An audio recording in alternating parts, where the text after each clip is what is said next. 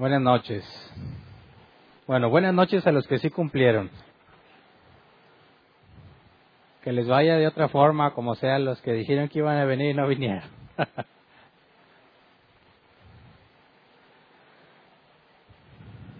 bueno, hoy se juntaron dos eventos, ¿verdad? El Día de las Madres y el clásico regiomontano.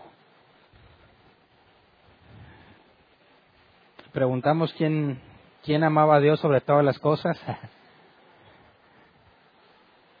y bueno, vinieron los que cumplieron. Vamos, hoy vamos a empezar a estudiar la segunda carta de Pedro.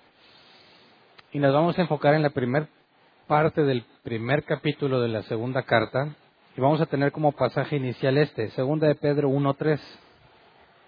Pero en esta ocasión la Reina Valera 60. Dice, como todas las cosas que pertenecen a la vida y a la piedad, nos han sido dadas por su divino poder mediante el conocimiento de aquel que nos llamó por su gloria y excelencia, hasta ahí. De aquí saco el nombre del tema que se llama mediante el conocimiento de Dios. Y esta palabra conocimiento es utilizada como once veces en la carta. La carta es, eh, digamos que es breve. Y ahorita vemos el contexto de la carta pero Pedro utiliza mucho esta palabra, bueno, once veces aproximadamente, si no me equivoco, en cuanto al conocimiento. Y es importante notar que esta carta está, eh, el motivo de la carta es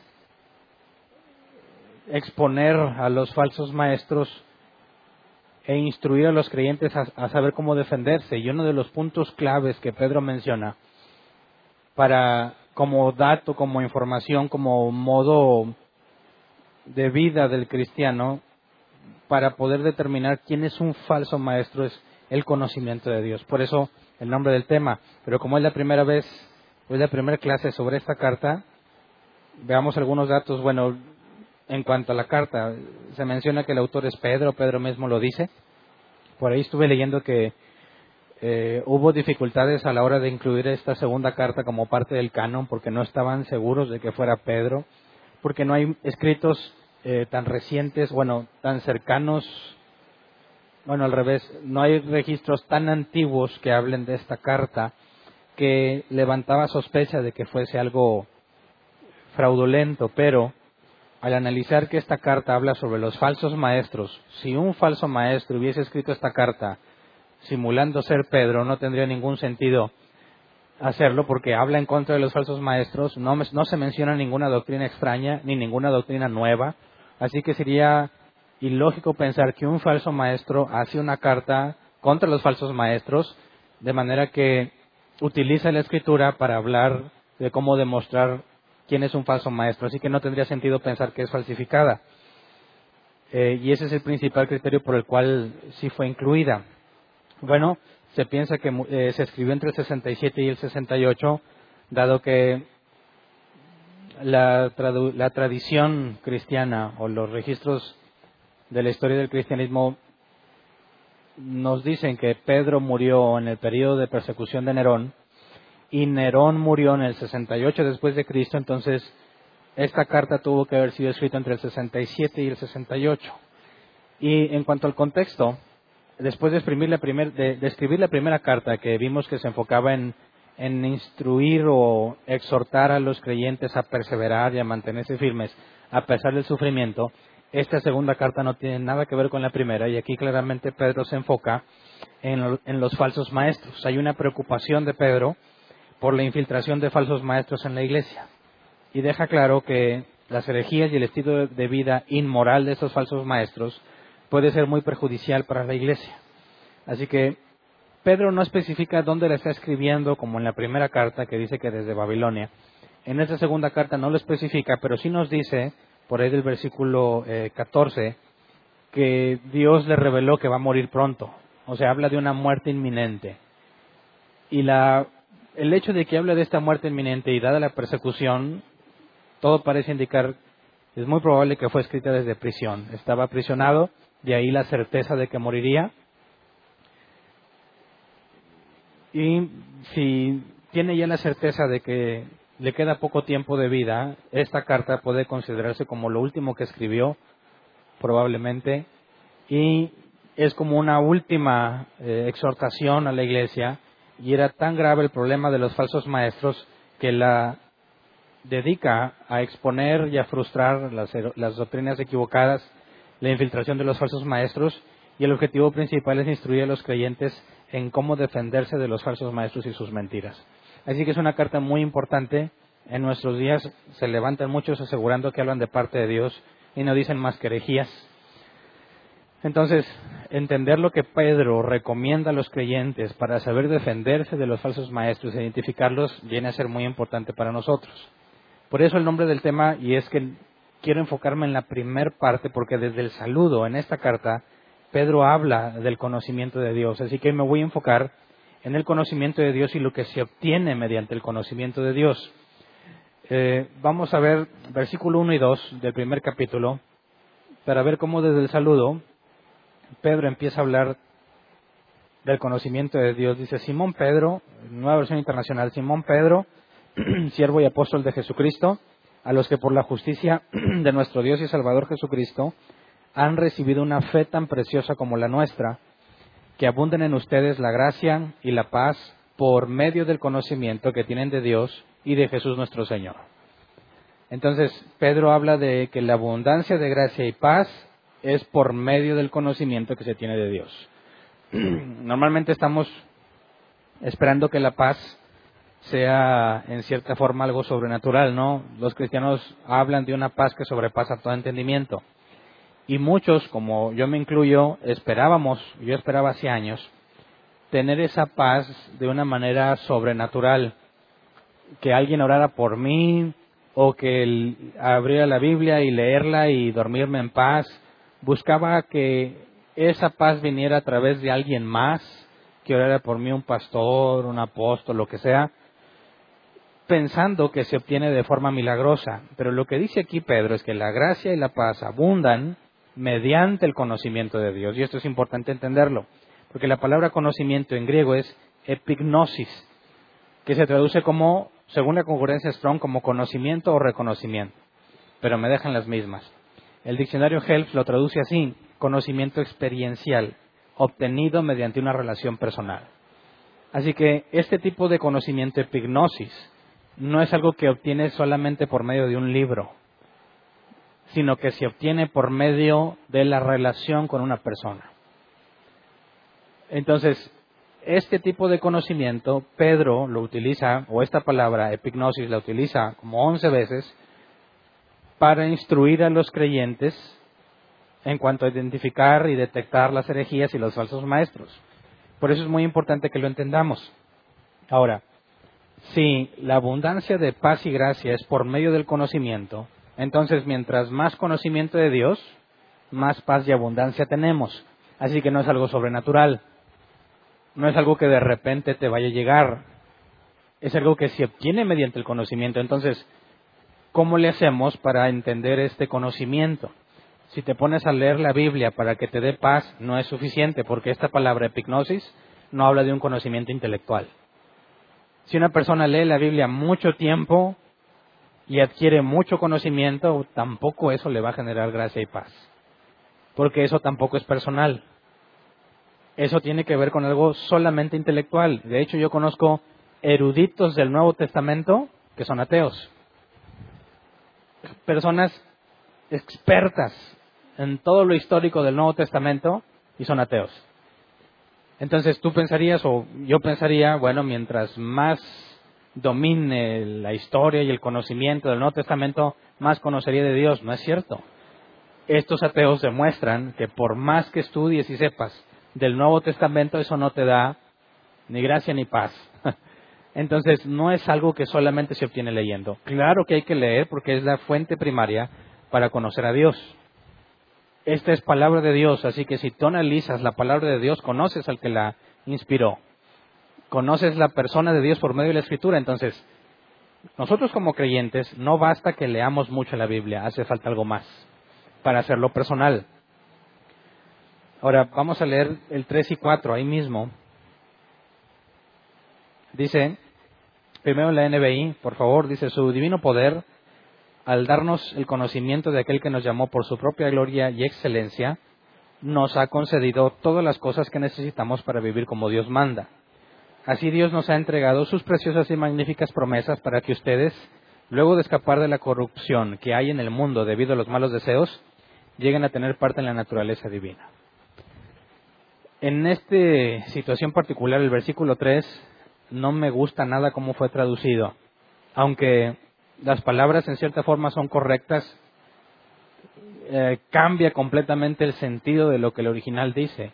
Leamos la Reina Valera 60 específicamente el versículo 3, porque aquí sí está traducido literalmente, dice, como todas las cosas que pertenecen a la vida y a la piedad nos han sido dadas por su divino poder, mediante el conocimiento de aquel que nos llamó por su gloria y excelencia, versículo 4, por medio de las cuales nos ha dado preciosas y grandísimas promesas, para que por ellas llegáis a ser participantes de la naturaleza divina, habiendo huido de la corrupción que hay en el mundo a causa de la concupiscencia.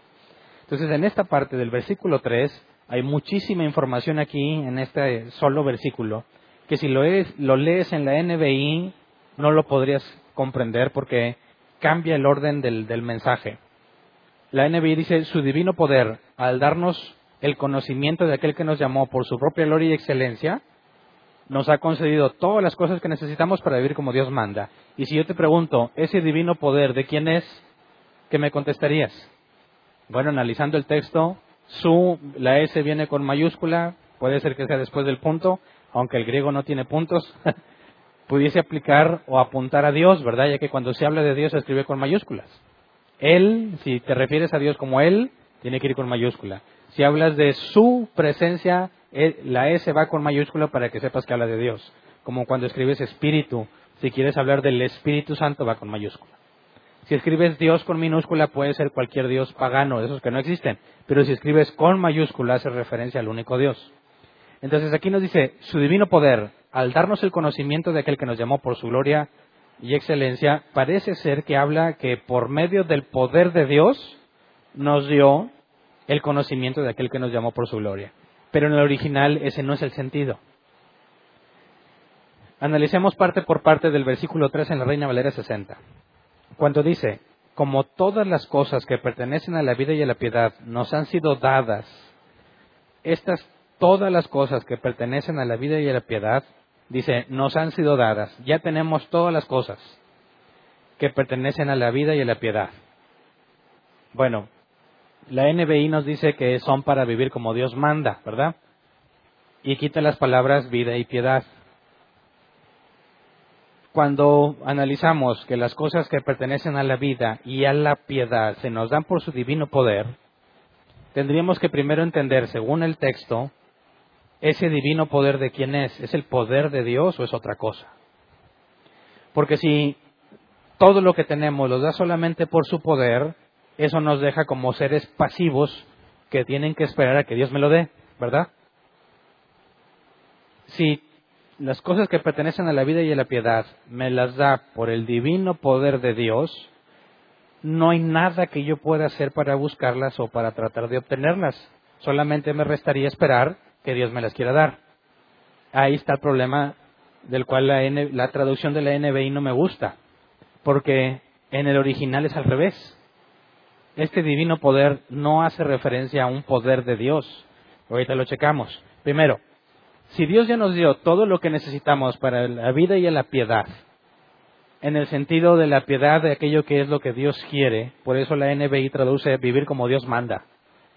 Las cosas de la vida y de la piedad. Lo de la vida, Jesús nos dijo que el alimento, el lugar donde vivir y la ropa, no nos preocupemos porque Dios conoce nuestras necesidades. Eso es lo que necesitamos para la vida. Y en cuanto a la piedad, tiene que ver con lo que a Dios le agrada que hagamos o lo que implica en la voluntad de Dios. Por eso la NBI cuando dice como Dios manda, pues ahí están las cosas englobadas. Pero si ya me dio todo lo que necesito para vivir en santidad, que es otra forma de englobar la vida y la piedad, las cosas que Dios quiere y la forma en que vamos a vivir, cuando las juntas esos dos puedes hablar de santidad, de vivir haciendo lo que Dios quiere, apartados del mundo. Entonces, si Dios ya nos dio todas las cosas para vivir en santidad, no nos hace falta nada. Todo ya nos lo dio. Vamos a Filipenses 4, 11 al 13. 11 al 13. para ver lo que Pablo dice que tiene que ver con esto. Filipenses 4, 11 al 13, nueva versión internacional, dice, no digo esto porque esté necesitado, pues he aprendido a estar satisfecho en cualquier situación en que me encuentre. Sé lo que es vivir en la pobreza y lo que es vivir en la abundancia. He aprendido a vivir en todas y cada una de las circunstancias, tanto a quedar saciado como a pasar hambre, a tener de sobra como a sufrir escasez. Todo lo puedo en Cristo que me fortalece. Y esta última frase, todo lo puedo en Cristo que me fortalece, obviamente en su contexto, hace referencia a la abundancia o a la escasez, a todo tipo de circunstancia. Así que cuando Pedro nos dice que Dios ya nos dio todo lo que se requiere, todas las cosas para la vida y la piedad, es esto mismo que Pablo dice, todo lo puedo en Cristo, ya tienes lo que hace falta. Así que no hay nada que tú le puedas agregar para contribuir a tu salvación. Dios ya te dio todas las cosas y todas las cosas número uno es primero un Salvador, el medio para obtener salvación y número dos, todo lo que requieres para poder vivir en santidad sin la cual nadie verá al Señor. Y eso fue lo que Jesús dijo, les conviene que me vaya. Cuando me vaya les enviaré el Espíritu Santo. Él los guiará toda verdad. Él les dirá lo que escuche del Padre.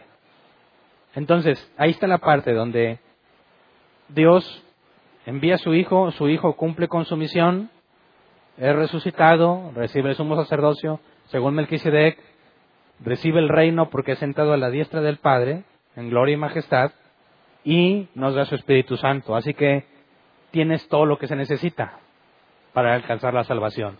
No hay nada que tú tengas que hacer porque le falte. Entonces, si todo lo puedes y Dios ya te dio todas las cosas, nos dice que es por su divino poder, ¿verdad? Como todas las cosas que pertenecen a la vida y a la piedad nos han sido dadas por su divino poder, aquí hay que analizar estas dos palabras. La palabra divino es sellos, que se traduce como divino, según la concordancia Strong. La concorda, eh, el diccionario Helps nos dice que Theos es aquello que manifiesta la naturaleza de Dios. Es algo que solo puede proceder de Dios. Y la palabra poder es dunamis, y esta palabra la hemos visto varias veces. Y dunamis, la concurrencia Strong la traduce como poder o fuerza. Pero me gusta mucho más la del diccionario Helps, que dice capacidad para hacer. De hecho, si tú ves muchos otros diccionarios, la gran mayoría lo traduce como capacidad para hacer. Por eso, el don de milagros es dunamis, te da Dios la capacidad para hacer algo. Entonces, cuando habla del poder divino, este poder es de Dios. No puedes decir que es la capacidad para hacer que proviene de Dios, por medio de la cual te dio todas las cosas. Porque esta capacidad para hacer no la necesita Dios, no sé si me explico. Esa es la que necesitamos nosotros. Y por medio de su Espíritu Santo, tenemos la capacidad de hacer las cosas. Así que cuando habla aquí de divino poder, según el original, no puede estar hablando del poder de la capacidad de Dios, sino de la que nos dio. Si leemos así, eh, como todas las cosas que pertenecen a la vida y a la piedad, nos han sido dadas por su divino poder, o sea, nos han sido dadas por la capacidad de hacer que proviene de Dios. La capacidad de hacer es poder y divino es que proviene de Dios. Dios nos ha dado la capacidad para hacerlas eso no es, es un milagro en sí que lo tengamos, pero eso implica que cuando Dios te ha pedido que vivas en santidad, no te pidió algo que es imposible, sino que te dio la capacidad. Y eso es lo que nos referimos en el nuevo nacimiento. Al nacer de nuevo, recibes el Espíritu Santo y entonces tienes la capacidad de hacer lo que Dios dice. Aún así, a veces decidimos no hacerlo, ¿verdad? Pero la tienes. Eso implica, entonces, que esa capacidad que Dios te dio para poder vivir en santidad es lo que hace que ya tengas todas las cosas para vivir así. No hay nada que te falte. Luego, nos dice que es mediante el conocimiento de aquel que nos llamó por su gloria y excelencia. Mediante el conocimiento. Antes de entrar al conocimiento, quisiera que entendiéramos cómo Pedro pone esta base en cuanto al dunamis que Dios nos ha dado para poder exhibir a los falsos maestros. Vamos a 2 de Timoteo 3, 1 al 5. Palabras de Pablo. Segunda de Timoteo 3, 1 al 5 en la NBI. Dice, ahora bien, ten en cuenta que en los últimos días vendrán tiempos difíciles. La gente estará llena de egoísmo y avaricia. Serán jactanciosos, arrogantes, blasfemos, desobedientes a los padres, ingratos, impíos, insensibles, implacables, calumniadores, libertinos, despiadados, enemigos de todo lo bueno, traicioneros, impetuosos, vanidosos y más amigos del placer que de Dios. Aparentarán, aparentarán ser piadosos, pero su conducta desmentirá el poder de la piedad. Y aquí la palabra poder es dunamis.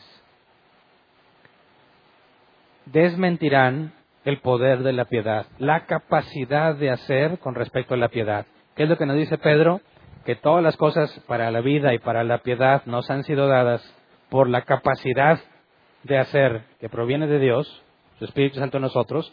Aquí Pablo nos dice que todas esas características de insaciables, impacables, calumniadores, no está hablando de los incrédulos, está hablando de los que están dentro de la iglesia, está hablando de los falsos maestros.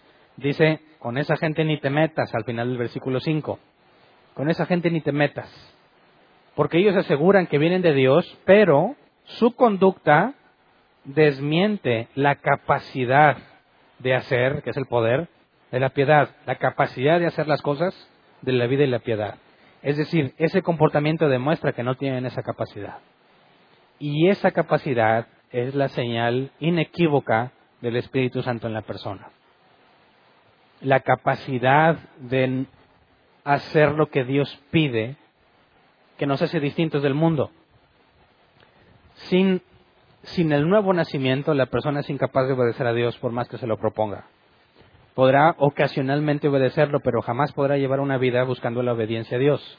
Es por medio del nuevo nacimiento, tenemos el Espíritu Santo, que nos capacita para hacer lo que Dios nos ha pedido.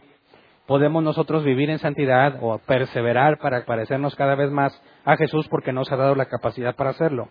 Pero cuando tienes a estos falsos maestros, y Pablo nos da esta enorme lista de cosas que contradicen la vida piadosa, la vida que a Dios le agrada, cuando dice esto desmiente el poder de la piedad, es decir, queda en evidencia que no tienen la capacidad para hacerlo.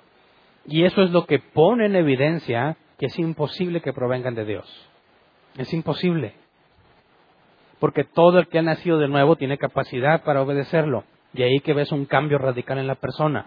Y si alguien asegura que viene de parte de Dios y que es un siervo de Dios, pero no puedes ver que tenga la capacidad de obedecer a Dios, el tal es un mentiroso. Con esa gente ni te metas.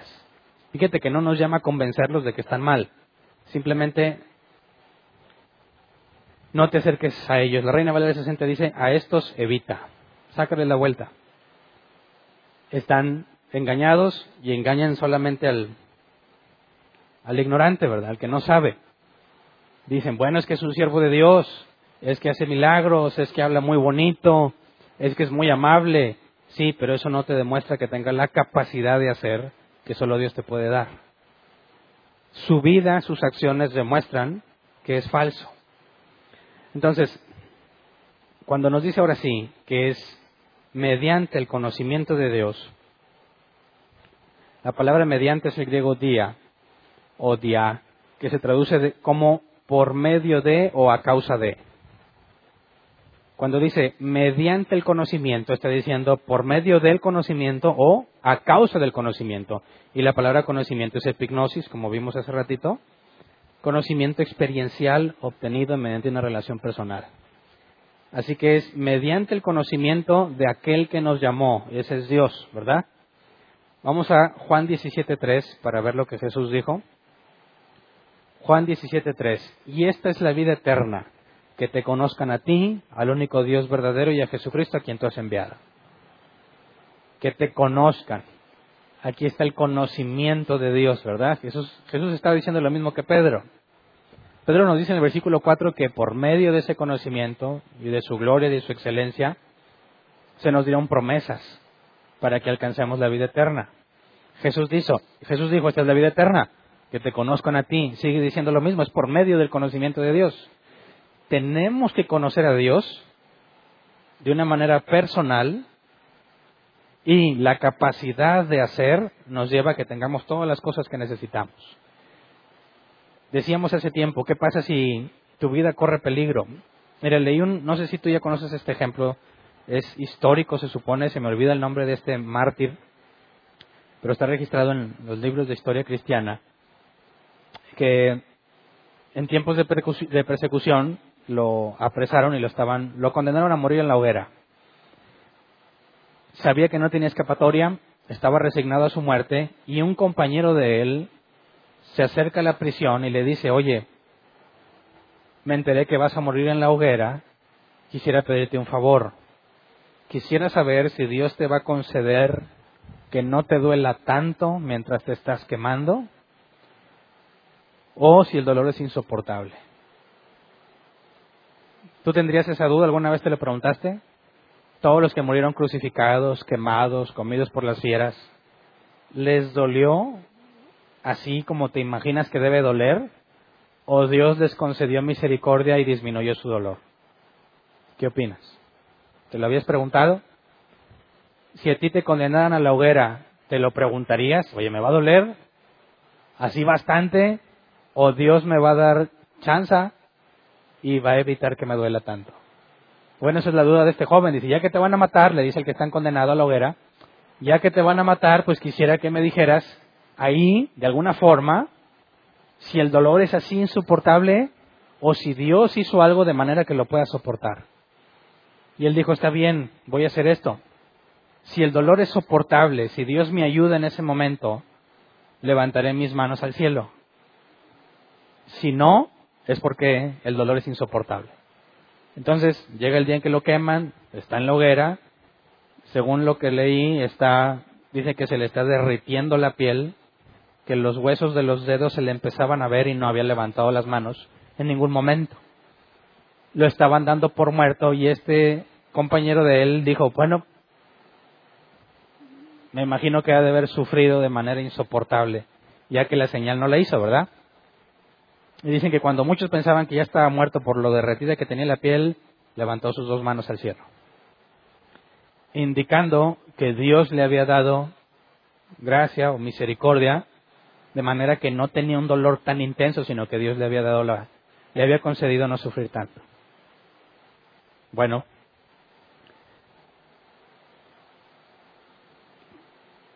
si tú fueses puesto a la hoguera, ¿te verías tentado a negar a Jesús si eso te hace librarte de esa muerte? Y te dijeran, mira, si niegas a Jesús, te dejamos ir. Así de simple. No tienes por qué sufrir. Yo sé que muchos hoy tendrían, no, no, hasta la muerte, como Pedro dijo, ¿verdad? Aunque todos te negaren. Ah, no, aunque todos estos te negaren, yo no. Y bueno, Jesús le da una lección, ¿verdad? Así que no es una respuesta tan simple. Quizás tengas la misma seguridad que tenía Pedro, pero es una seguridad falsa. A fin de cuentas tendríamos que considerar, ¿Dios permitirá que soporte o no? Porque en ese momento de extrema presión o extremo dolor, conociendo nuestra carne, no nos veríamos tentados a evitarnos el dolor diciendo simplemente niego a Cristo y yo por dentro digo, ah, pero es de mentiras o cruzo los dedos o, o después me arrepiento yo he escuchado algunos listos que dicen, no, pues yo diría, sí, lo niego, pero Dios sabe que es de mentiras. Le soy más útil vivo que muerto, dice. Bueno, si es cierto que Dios ha provisto todas las cosas para la vida y la piedad, entonces no tendríamos de qué preocuparnos en ese momento, porque Dios nos daría gracia para soportarlo y permanecer firmes. Eso implica que no importa cuán grave sea mi problema, no me va a faltar nada para cumplir con lo que Dios quiere. Y como en el caso histórico este del que estaba quemado, quizás eh, disminuye el dolor que pudiera sentir para que pueda permanecer firme. Ahora, ese es un caso nada más, no sé los demás casos, ¿verdad? Tampoco podemos ir por la vida pensando en que no importa qué te pase, no te va a doler.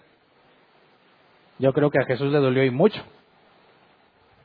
Entonces, cuando hablamos del conocimiento de Dios por, de una forma personal y la capacidad para hacer, que nos da todas las cosas, Pedro, además de decirnos que estamos completos, nos está dando las herramientas indispensables para detectar herejías y detectar falsos maestros. ¿Por qué? Mira, Juan 14, 21 dice, ¿quién es el que me ama? El que hace suyos mis mandamientos y los obedece. Y al que me ama, mi Padre lo amará, y yo también lo amaré y me manifestaré a él. Esto que está aquí es lo mismo que nos está diciendo Pedro, pero con palabras completamente distintas. ¿Quién es el que, ama, el que me ama? Dice Jesús, el que hace suyos mis mandamientos y los obedece. Ok, conoces lo que tienes que hacer, ¿cómo? Lees la Biblia, ¿verdad? Ahí es como sabes qué tienes que hacer, cómo debes de comportarte, qué es lo que le agrada a Dios. Y luego, y los obedece, eso es imposible para un hombre natural. Pero para el que ha nacido de nuevo y se le da la capacidad de hacer, puede tener estas dos cosas. Conocer los mandamientos y obedecerlos. Y luego dice, el que me ama, mi Padre lo amará, yo también lo amaré y me manifestaré a él. Quisiera que viéramos la palabra original de manifestaré. Es enfanizó, que se traduce como mostrarse a, ser visible o manifestarse. O sea que un hijo de Dios es aquel que ama a Dios, ¿verdad? Pero sabes que lo ama porque conoce, hizo suyo los mandamientos y aparte los obedece. Pero esa capacidad para hacer no es todo lo que dice Pedro que obtenemos, ¿verdad? Es decir, no nada más te va a llegar eso solo, sino que se obtiene por medio del conocimiento de Dios. Entonces, ¿cómo se obtiene el conocimiento de Dios? Es lo que Jesús dijo. El que me ama, mi Padre lo amará yo también y me manifestaré a Él. ¿Qué tenemos que hacer para obtener ese conocimiento personal de Dios? ¿De dónde lo obtienes? ¿Dónde lo consigues? ¿A quién se lo compras? ¿O quién te lo enseña? ¿Te lo puede enseñar un predicador? ¿Sí o no? Lo que yo te diga viene a ser intelectual para ti quizás proviene de algo personal mío, ¿verdad? De una relación personal con Dios. Pero para el que lo oye viene a ser meramente intelectual. Ese no es el conocimiento de Dios que debes de tener, según el griego. Debe ser por experiencia en una relación. Así que mezcla las dos cosas, lo que sabes de la escritura más la forma en la que lo vives. Pero, aun que tú conozcas mucho de escritura y te esfuerces por vivirla, no hay nada que puedas hacer para que Dios se revele a ti ya que eso es lo que Dios hace para aquellos que lo aman. Entonces, si alguien dijera, que a mí me han preguntado varias veces, a ver Hernán, ¿cómo le hago yo para tener un encuentro con Dios? Si a ti te preguntaban, ¿qué les dirías? ¿Lee la Biblia? Ya la he leído y no, o sea, no, no tengo ningún encuentro personal con Dios. ¿Cómo se obtiene? ¿Oras por Él? Señor, manifiéstate. Dios no va a estar sujeto a lo que tú le dices. Entonces, ¿cómo le haces o qué le contestas a una persona que dice, y bueno, yo quiero aprender de Dios, quiero tener las cosas para la vida y para la piedad, quiero la capacidad de hacer, me falta el conocimiento personal para poder obtenerlo. ¿Cómo lo obtengo? Regresémonos a primera de, eh, segunda de Pedro, capítulo 1, versículo 3, porque en la parte final está la clave. Dice, todas las cosas que pertenecen a la vida y a la piedad nos han sido dadas por su divino poder, ya que nos dio la capacidad de hacer que proviene de Él, que es el Espíritu Santo. Mediante el conocimiento de aquel, que es el conocimiento de Dios, una relación personal con Él, que nos llamó por su gloria y excelencia. Así que la parte de que nos llamó es la clave. Vamos a 2 de Timoteo 1.9. 2 de Timoteo 1.9 dice, pues Dios nos salvó y nos llamó una vida santa, no por nuestras propias obras, sino por su propia determinación y gracia. Pausa. Dios nos salvó y nos llamó una vida santa. Ok. La persona que dice, yo quiero esa relación con Dios, ¿cómo la obtengo? Aquí dice, no por nuestras propias obras. O sea, no hay nada que tú puedas hacer para obtenerla ni yendo a un curso, ni que oren por ti, esa no es la forma. Dice, sino por su propia determinación y gracia, porque así quiso. ¿Desde cuándo lo quiso? ¿Puedo convencerlo ahorita de que lo quiera? Quizás yo no estoy considerado en los planes de Dios, ¿lo puedo convencer? Esta idea es muy común en los cristianos. Dicen, me ha tocado conocer personas que dicen, hombres casados, que dicen, mira, yo no estaría aquí si no fuera por mi esposa. ¿A qué te refieres? Bueno, es que ella oró por mí ocho años. Yo no estaría aquí si X pastor no hubiera orado por mí. Yo no estaría aquí por X razón, pero fíjate cómo hay una idea de que si una persona ora lo suficiente, ya sea cierto tiempo, o cantidad de veces, o duración de la oración, tres horas, cuatro horas, pudieses cambiar los planes de Dios y Dios pudiese incluir una persona en su reino. Pero por eso dice, nos concedió este favor a Cristo Jesús antes del comienzo del tiempo. O sea, si una persona dice, estoy aquí porque mi esposa oró, miente. No es cierto. Eso está definido desde antes del comienzo del tiempo.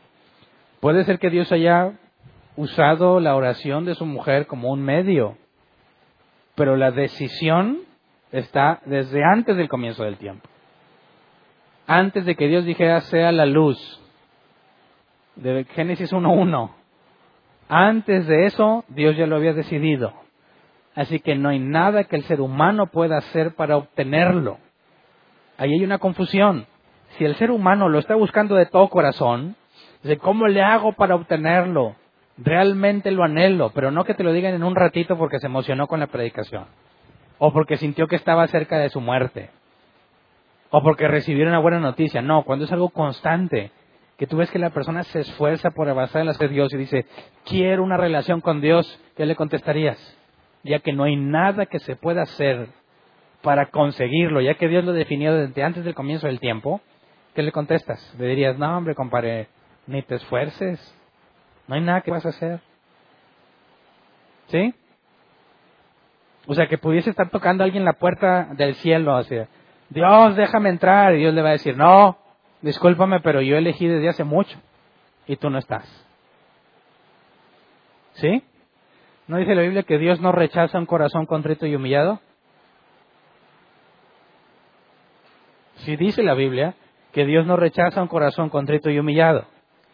Así que la idea de que alguien busque a Dios y Dios no le haga caso es falsa. Si él se humilla y busca a Dios, no se le va a negar la entrada. Dios no lo rechaza. Pero ¿qué se requiere para que un hombre se humille y busque a Dios? El nuevo nacimiento. Entonces, ¿qué le dices a esa persona que dice, ¿cómo le hago para conocer a Dios? Y ves que lucha. Espera, ya lo conoces. Él te tiene aquí. Él te renovó y por eso lo estás buscando. Lo que te falta es profundizar en ese conocimiento. Es escudriñar la escritura, tratar de ponerla en práctica, empezar a avanzar, teniendo esa experiencia con Dios. Dicen que nadie sabe qué tan malo es hasta que no se propuso ser realmente bueno. Cuando te propones realmente hacer las cosas bien es cuando te das cuenta de lo malo que eres. Cuando no te lo propones y dices, mira, ando bien, no fumo, no esto, no esto, lo otro, ando bien, piensas que eres buena gente. Pero cuando dices, quiero obedecerlo en todo, en el pensamiento, en todo, todos los días, te vas a dar cuenta de lo malo que eres. Así que ese conocimiento, esa experiencia que se obtiene, ya que lees las escrituras, empiezas a ver quién es el Dios de la Biblia, pero no es suficiente necesitas que Él se revele a ti y eso es algo que solo Dios hace con aquellos que Él ha llamado. Solamente con los que llamó. Y ya estaba decidido antes de la fundación del mundo. Jesús dijo en Juan 10:27, mis ovejas oyen mi voz, yo las conozco y ellas me siguen. Bajo esa analogía, una oveja que no es de este pastor no le hace caso. Así que Jesús está hablando del llamado. Cuando Dios te habla, solo sus ovejas responden según el tiempo de Dios. Entonces, en pocas palabras, aquellos que han sido predestinados desde antes de la fundación del mundo, llegará el momento en que son llamados, son renovados empiezan a hacer suyos los mandamientos, buscan obedecerlos, porque Dios se revela a ellos. ¿Por qué es importante esto contra los falsos maestros? Porque cuando un falso maestro habla, puede decirte un 99% verdades y un 1% mentira, y sigue siendo falso maestro. Pero ese 1% que es mentira contradice la naturaleza de Dios. A veces de una forma muy sutil. Así que no puede ser que si Dios se muestra a ti y tú conoces sus mandamientos, los haces tuyos y los obedeces, no puede ser que vengas y me hablas de cosas opuestas a lo que Dios es. Es imposible. Eso opuesto que enseñas no te lo pudo haber mostrado Dios. Eso viene de otra parte. Ese es el peligro de los falsos maestros. Si tú no tienes esto por experiencia personal, si tú no conoces lo que Dios quiere a profundidad, si eres nuevo, pues entiende que no vas a tener mucha profundidad, pero conforme vas avanzando debes ir madurando y metiéndote cada vez más a la escritura. Y si eres de Él, Dios se va a mostrar a ti cada vez más ya que la Biblia dice que el que empezó la buena obra la terminará. No nos va a dejar a medias, va a ir en un proceso, en un crecimiento gradual. Mientras más conoces a Dios de esta manera personal, más fácil es detectar un falso maestro. Porque fíjate, yo he escuchado predicaciones interesantes que dices, oye, Está bien, o sea, dijo muchas cosas bien, nomás que la regó al final. Porque al final, escuché el caso de algo, y muchos lo usan incluso en las redes sociales, dicen, Dios lo único que pide es que vengas tal como eres. Dios te ama tal como eres. Él no te pide que cambies nada.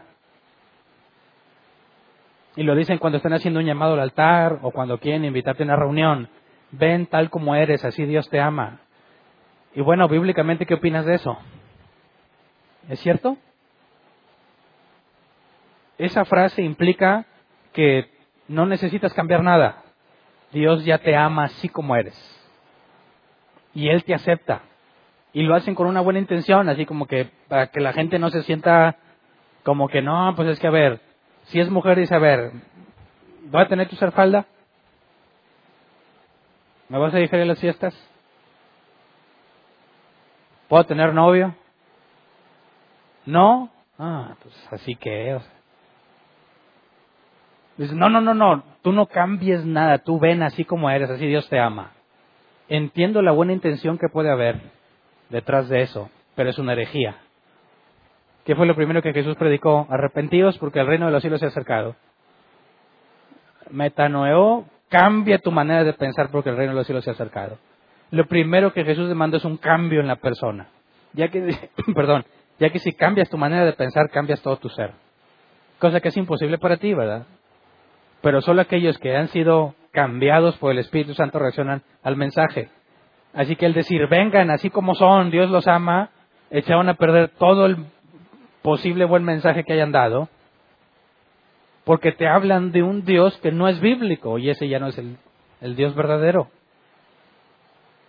Pero si tú no conoces esas pequeñas ese pequeño veneno, esa gotita de arsénico en un vaso de agua fresca y limpia, caes con esos falsos maestros. Dices, pues sí, a fin de cuentas, Dios nos ama, ¿no? Dios dice que ama al pecador, pero aborrece al pecado. Y es otra cosa completamente falsa. Porque la respuesta simple, no me acuerdo quién se le oía, R.C. Sproul dice, Dios no manda el pecado al infierno, sino al pecador. ¿Cómo que Dios ama al pecador pero aborrece el pecado? No, al que manda el infierno es al pecador. No tiene sentido. Pero te lo dicen después de muchas cosas que parecen correctas, y es más, puede que sean correctas, pero a ti te falta ese grado de conocimiento de Dios. Imagínate, si tienes que venir tal como eres y no tienes que cambiar, ¿qué haces con la santidad? ¿Qué haces con la vida, la vida, bueno, las cosas para la vida y la piedad? ¿Qué haces con la capacidad de hacer? No la necesitas. No la necesitas la capacidad de hacer. ¿Por qué? Porque Dios te ama tal como eres. No tienes que cambiar nada. Tú siéntete aceptado.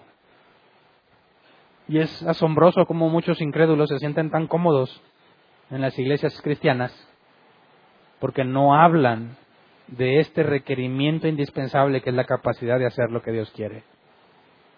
Así que esa falta de relación personal con Jesús te inactiva, te impide reconocer una falsa doctrina. Ahora, dado que aquellos que han sido llamados según el propósito de Dios, para su gloria solamente, por su propia determinación, a esos, a esos que aman a Dios y les da la capacidad para hacer y obedecen los mandamientos, no está hablando de perfección en la obediencia, habla de un crecimiento continuo, que es la santidad, un crecimiento en la obediencia. Dice, a esos Jesús se les muestra. Así que es imposible que un verdadero hijo de Dios sea un falso maestro. Es imposible. En su comportamiento está la clave. Es imposible que diga que tiene el Espíritu Santo en él cuando hace lo opuesto a lo que debería estar haciendo. Ahora dices, bueno, Hernán, todos nos equivocamos, es cierto. Yo no estoy hablando de que lo hiciste una vez o dos, hablo de la forma en la que vives. Ya que imposible es que no vengan tropiezos, dijo Jesús, lamentablemente tropezaremos. Tenemos que estar conscientes de eso. No podemos alcanzar la perfección. Vamos a tropezar, lamentablemente, aunque no lo decíamos. Pero sabemos que la Biblia dice que si alguno peca, abogado tenemos para con el Padre, a Cristo Jesús. Es fiel y justo para perdonarnos. No por mérito mío, no por obras mías, sino por lo que Jesús ya hizo. Es el sumo sacerdote. Es mi representante ante Dios. Y Dios me perdona. Y no lo usamos como justificación para pecar. Lo usamos como razón de la esperanza que tenemos. Porque a pesar de nuestros errores, podemos acercarnos con confianza en Él, a Él para buscar perdón. Pero un falso maestro no busca esa vida, no la vive y no la enseña. Habla de cosas completamente distintas. Habla de Dios como si Él estuviera comprometido contigo, como si Dios estuviese buscando cumplir tus sueños. No necesitan, ellos no te van a enseñar que tienes que cambiar. No te van a enseñar que Dios te ha dado la capacidad para que vivas como Él quiere. No, porque ni siquiera ellos lo hacen. Y como ellos no lo hacen, no te lo van a enseñar porque quedan en evidencia.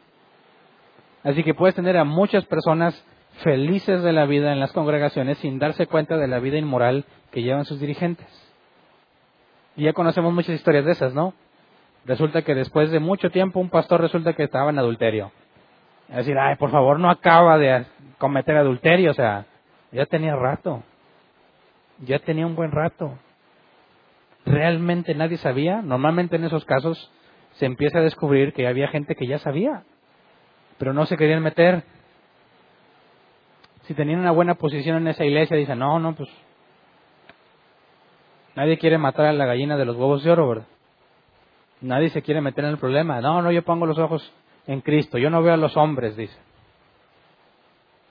Y así se, van, se dan cuenta otros y otros y otros hasta que se vuelve completamente público, pero ya era un secreto a voces.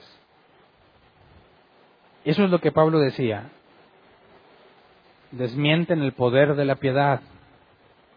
Ellos mismos dan la evidencia de que son falsos, porque no tienen la capacidad de hacer lo que Dios pide. No puede ser que nos hablen de un Dios que contradice con el Dios de la Escritura. No se les está mostrando Jesús entonces. Así que en esta parte cualquiera que se diga cristiano, viéndolo del lado positivo, si realmente lo eres, puedes tener absoluta confianza en Dios, de que no importa cuán difícil sea la situación, te ha dado todo lo que necesitas para soportarla. Hoy es que me va muy mal económicamente, Pablo dijo, usted estar en escasez. Hay quienes se pueden preocupar, quizás son los menos, de pues oye Hernán, me preocupa que tengo mucho. ¿Qué tal si me vuelvo presumido, orgulloso? Bueno, tampoco te preocupes porque si es el Espíritu Santo está en ti y te empieza a separar del suelo, Pablo habló de eso, te envía un aguijón en la carne, un enviado de Satanás que te abofetee. Cada que él se quería exaltar, había un recordatorio para que no se exaltara. Ahí está la confianza que podemos tener en Dios. Si te vas al lado extremo donde todo te va bien, te puede mandar un buen aguijón para que no se te olvide quién eres. Y si estás allá bien mal y te sientes muy mal, no te preocupes, te va a enseñar a soportarlo. Dios ha provisto todo.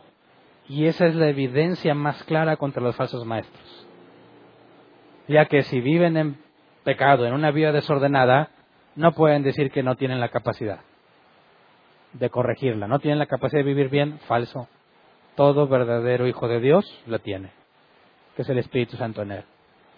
Así que lo primero que Pedro empieza a poner como fundamento y como base para que se sepan defender de los falsos maestros corresponde en el territorio personal, en el territorio individual, en lo que no necesariamente los demás ven.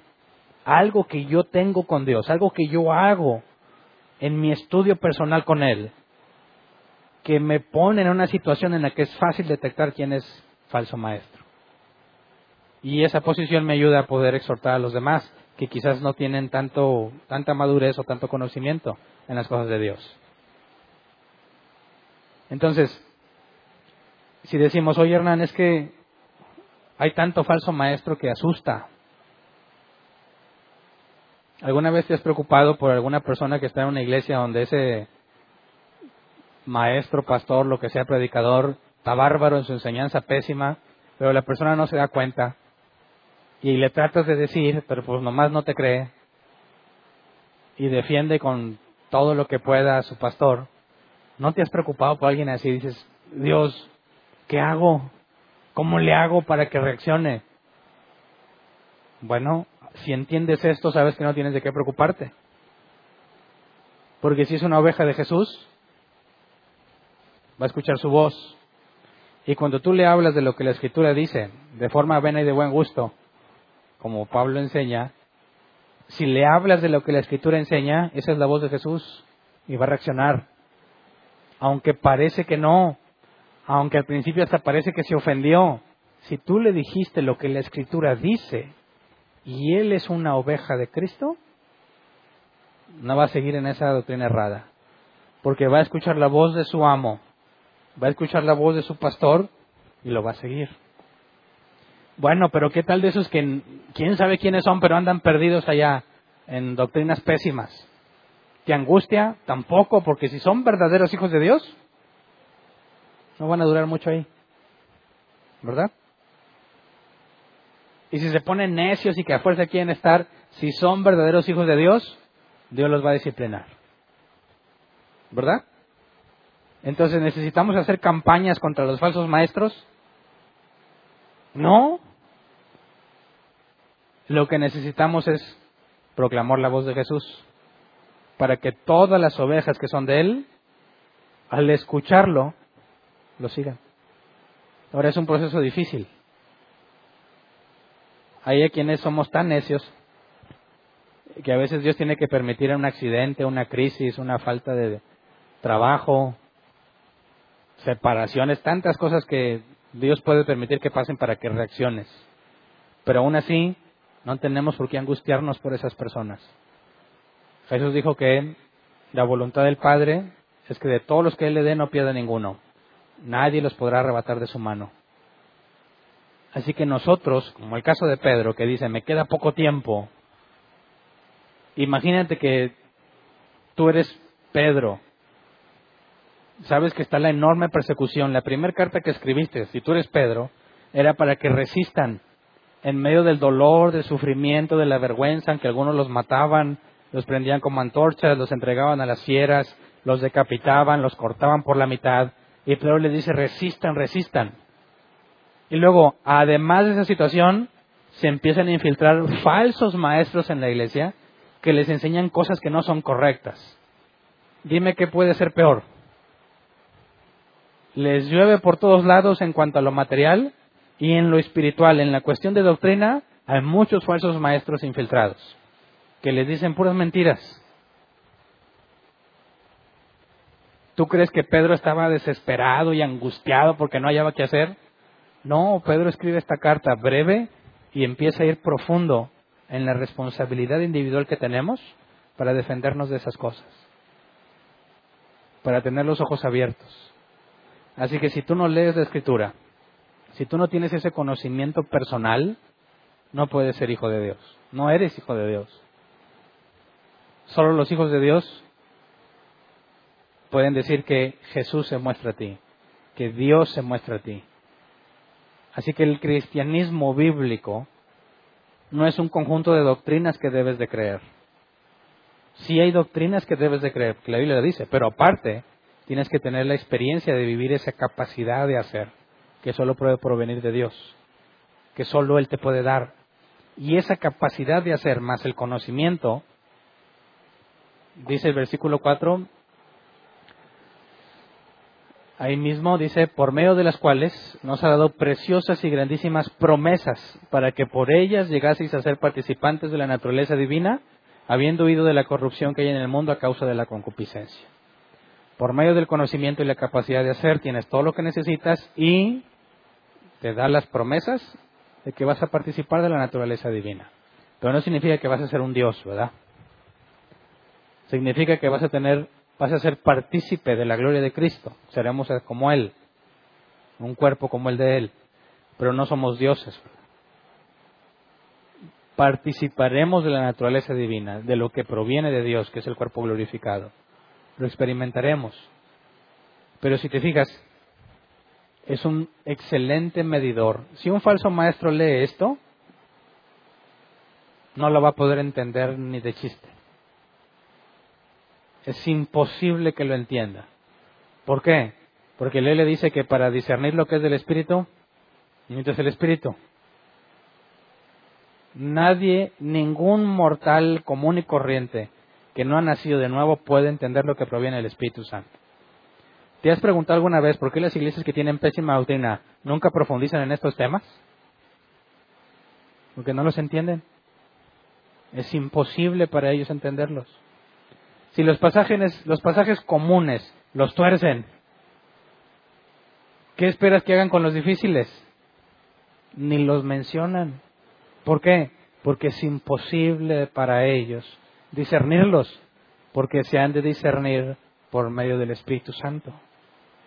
Entonces, cuando tú vas a un lugar o vienes, detectas un falso maestro, te vas a dar cuenta que te habla de puras cosas por encimita.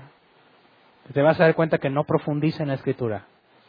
Y ese es un síntoma y una señal muy interesante.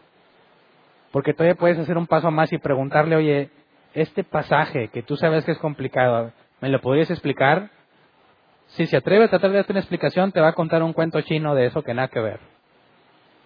Pero lo más común es que te va a decir, no, mira, este, después lo hablamos o eso es muy complejo para ti, no me vas a entender.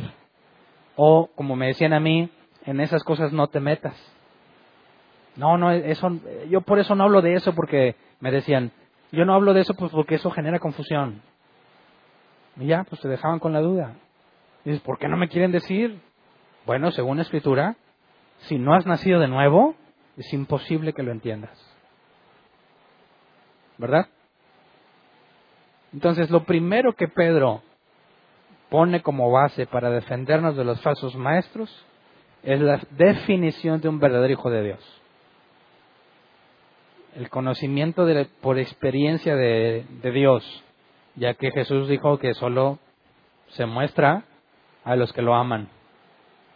Pero para que tú lo ames, tuviste que nacer de nuevo. Así que si realmente tienes una relación personal con Dios, naciste de nuevo, conoces o vas a estar o estás en el proceso de conocer al Dios de la Biblia y eso te va capacitando en lo doctrinal para determinar una doctrina equivocada. Y en lo práctico, si naciste de nuevo, Dios te dio la capacidad para hacer. Tú puedes decir, yo no soy el que yo era, soy un hombre o una mujer completamente diferente. Obviamente yo no soy el caso de mujeres, porque sí, que estoy hablando del, de esto que está muy de moda, que me puedo declarar mujer. No, si tú eres una mujer, vas a ser una nueva mujer si eres un hombre, vas a ser un nuevo hombre. Nunca vas a convertirte en mujer, ¿eh? aunque muchos traten de asegurar que así es. el nuevo hombre es la evidencia contundente que uno tiene, aunque no conozcas mucho de doctrina. Pero tienes que ir avanzando cada vez más en lo doctrinal. Entonces, para nosotros prepararnos en cuanto a la falsa doctrina, ¿qué crees tú que sea lo más importante? Supongamos que todos piensan que son cristianos, ¿verdad? Les doy el, les doy el beneficio de la duda. ¿Qué más tienes que hacer? ¿Esperar a que Dios se te muestre? Para empezar, ya se te mostró desde el principio. Jesús dijo, nadie puede venir a mí si no lo trae el Padre.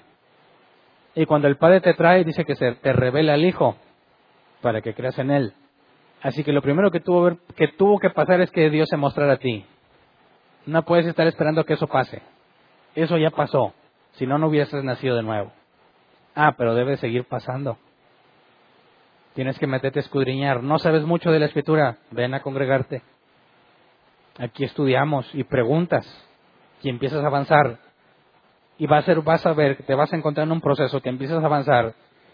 Si agarras las herramientas y empiezas a familiarizarte con el griego, empiezas a leer, ya no nada más en tu idioma, lees un poco más adentro del griego y empiezas a comprender de otra forma. Y si el Espíritu Santo está en ti, el conocimiento disperso que tienes de la Biblia en tu mente empieza a embonarse y empiezan a aclararse las cosas y tienes evidencia de que conoces a Dios de una manera personal porque tu cerebro empieza a embonar cosas que quizás nunca antes habían embonado. Y luego llega cualquier falso maestro y te dice, no, aquí Dios no quiere que sufras, te quiere dar una vida mejor. dices, por favor, ¿cómo me vas a cuentear a mí? Yo conozco a Dios, lo he vivido. El Dios del que tú hablas no es el Dios de la Escritura. Va a ser bien difícil que te engañen.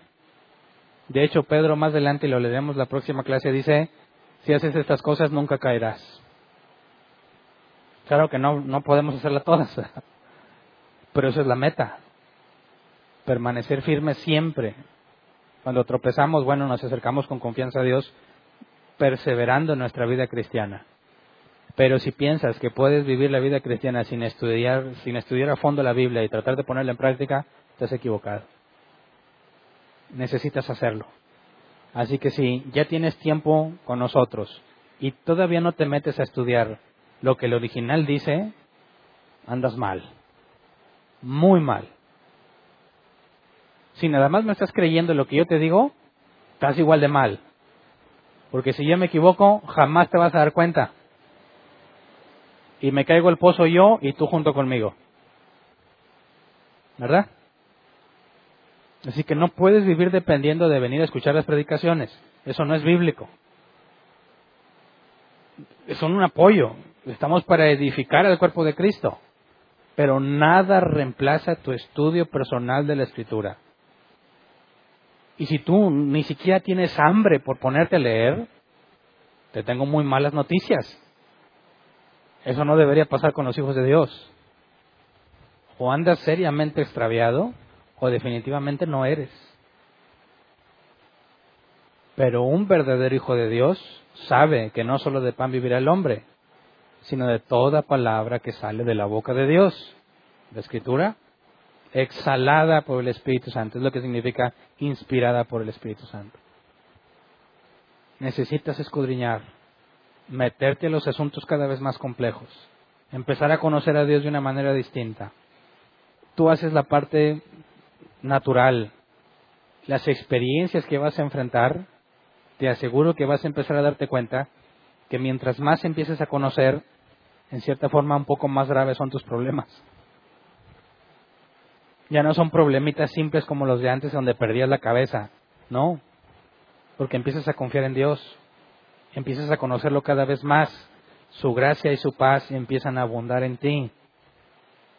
Pero eso no significa que nunca vas a estar angustiado. Va a llegar el punto en que te vas a angustiar hasta que aprendas más y así hasta nunca acabar, hasta que te mueras.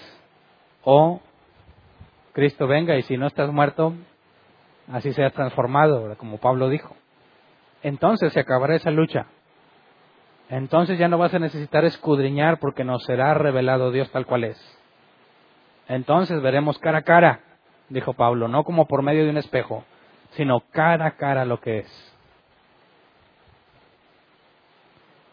Pero en el camino nos encontraremos con falsos maestros, algunos bien fáciles de identificar, a unos que le vas a decir, no, de perdió échale más ganas, o sea... Y hay unos que sí le echan muchas ganas y es difícil de ver dónde está el error.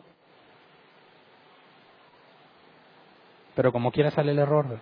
Lamentablemente hay algunos que no, doctrinalmente muchas veces no lo vas a encontrar hasta que veas su conducta. Y ahí en la conducta se revela quién es. Pero si no estás preparado, de entrada, ¿cómo sabes que yo no soy un falso maestro? ¿Qué tal si estás en mis garras? Ni cuenta te darías. Entonces, se oye feo que yo te lo diga, pero no me creas todo lo que te digo. Examínalo. Llega a tu conclusión. Si tu conclusión es distinta a la mía, dímelo. ¿Qué tal si yo estoy equivocado? ¿Me vas a dejar en el error? Yo espero que no. Yo no te voy a dejar en el tuyo. Yo espero que no me dejes en el mío. Y si llegaste a una conclusión y me demuestras que es correcta y yo estoy equivocado, te estaré agradecido de por vida. Me has librado de un serio error. Pero si es al revés, yo espero que tú estés agradecido si yo te corrijo a ti. Y que estés agradecido de por vida. O sea, que no te enojes, ¿verdad?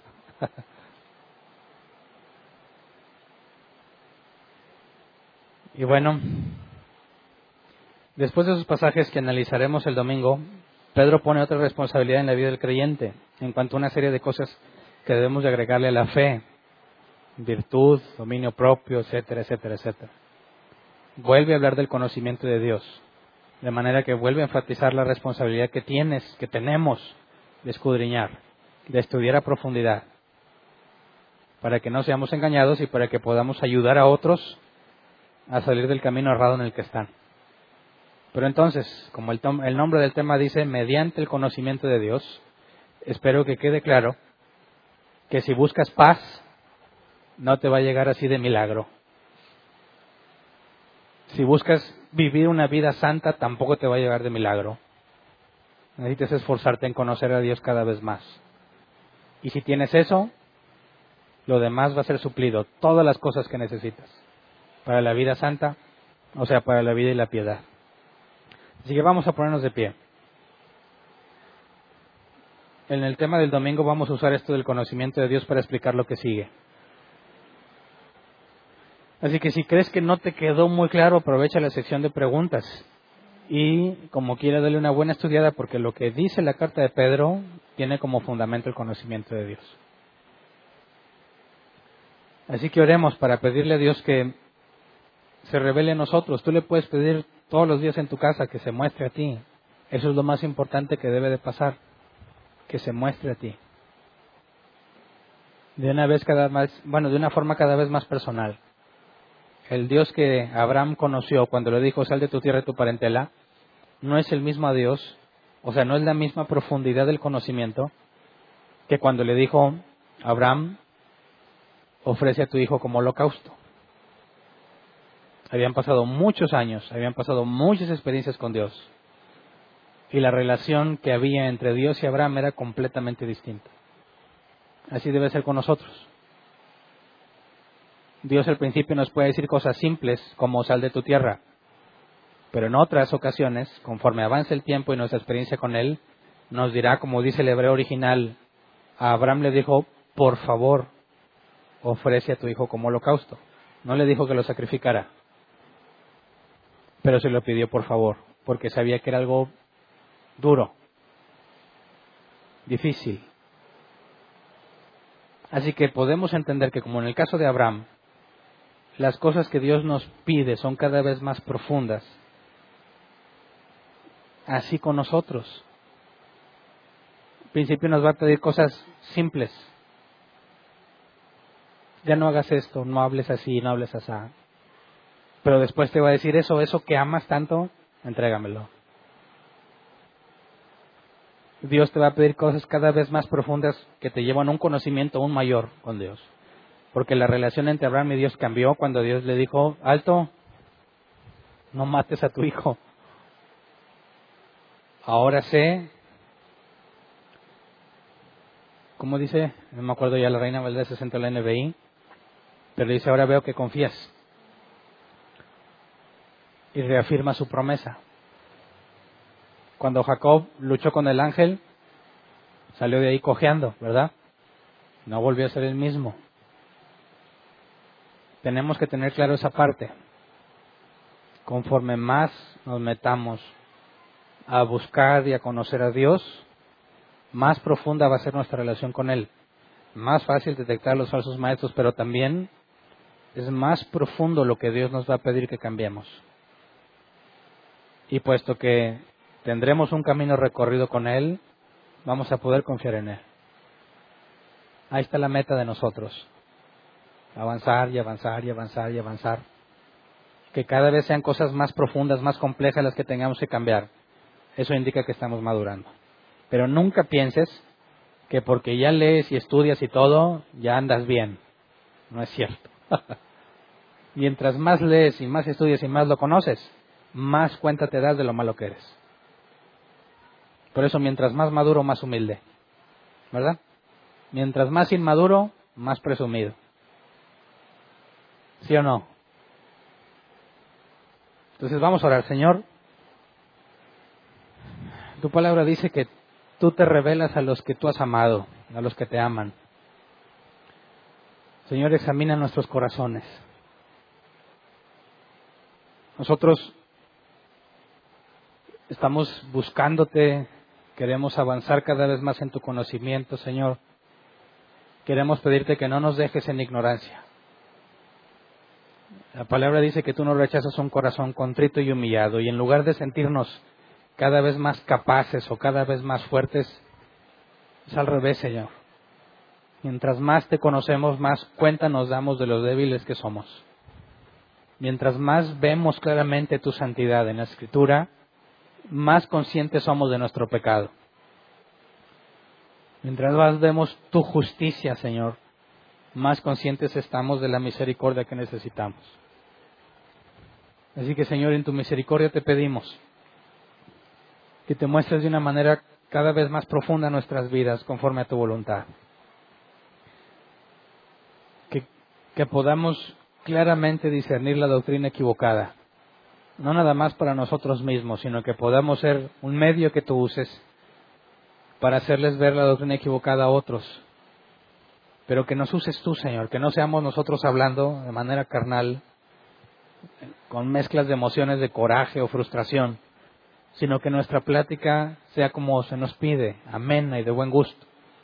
Que, que sepamos presentar defensa a todo el que nos demanda razón de nuestra esperanza que lo podamos hacer de una forma, Señor, que no cree conflicto, de una forma clara, para que aquellos que son ovejas tuyas escuchen tu voz claramente por medio de nosotros.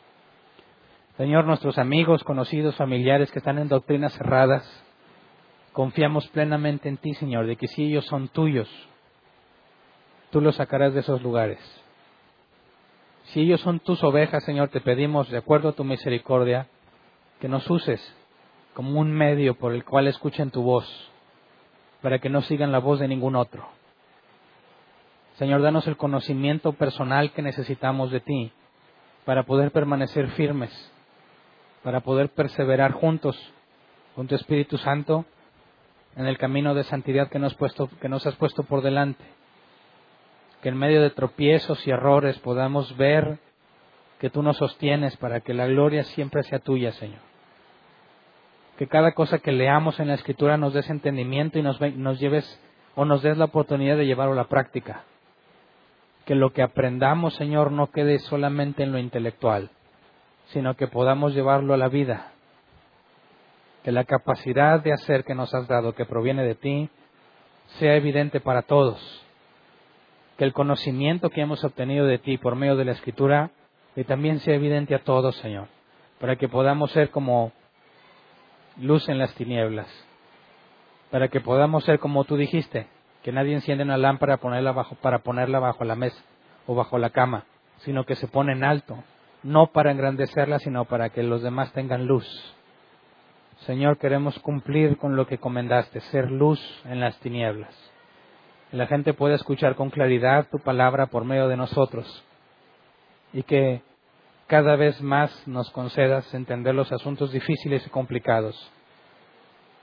Así como Pedro hablaba de las cartas de Pablo, que mencionaba de cosas duras, difíciles de entender, darnos la capacidad de ser como los maduros, como dice el autor de la carta a los hebreos, que se meten en los asuntos difíciles porque pueden comer alimento sólido, porque tienen sus sentidos bien ejercitados.